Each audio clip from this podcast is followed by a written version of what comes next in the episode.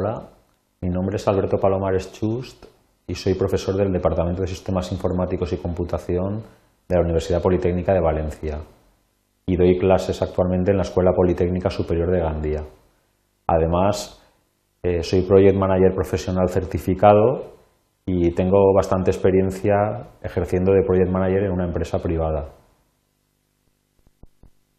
El objetivo de este módulo de aprendizaje es realizar una pequeña introducción a la herramienta del paquete ofimático Microsoft Office 2007 denominada Project 2007. Esta herramienta es una herramienta que se utiliza para preparar lo que sería el cronograma de un proyecto o diagrama de Gantt. Eh, por lo tanto, este módulo de aprendizaje está muy relacionado con otros módulos de aprendizaje en los que se explica la gestión del tiempo de un proyecto y también con otro módulo en el que se realiza una introducción a la gestión de proyectos de acuerdo con las normativas del Project Management Institute. Para comenzar el módulo, en primer lugar haré una pequeña presentación de lo que es la herramienta Project 2007. Cuando nosotros abrimos un documento de Microsoft Office Project 2007, nos aparece este entorno que podemos ver aquí, donde podemos distinguir básicamente dos zonas de, importancia.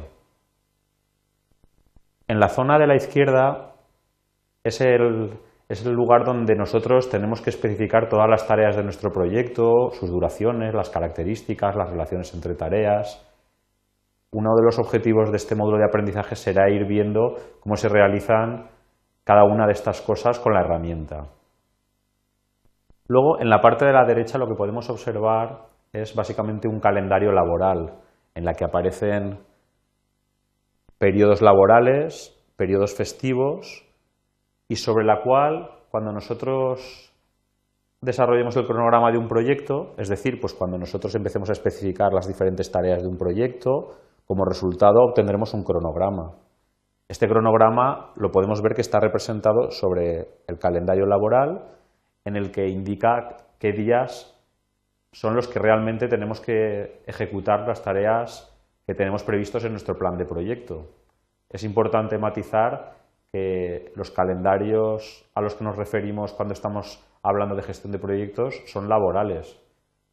Es decir, hay unos días, por ejemplo, en un calendario estándar que serían de lunes a viernes en los que se trabaja, cada día se suele trabajar unas 8 horas, es decir, 40 horas a la semana, y los fines de semana pues no se trabaja. Por lo tanto, cuando nosotros especifiquemos duraciones de tareas en estos diagramas, tendrán en cuenta que la duración real del trabajo, los días naturales, no coinciden con los días laborales. Siempre los días naturales serán más porque habrá que excluir todos los festivos.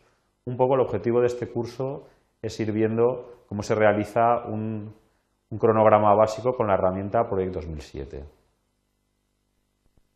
El módulo de aprendizaje consta de los siguientes contenidos.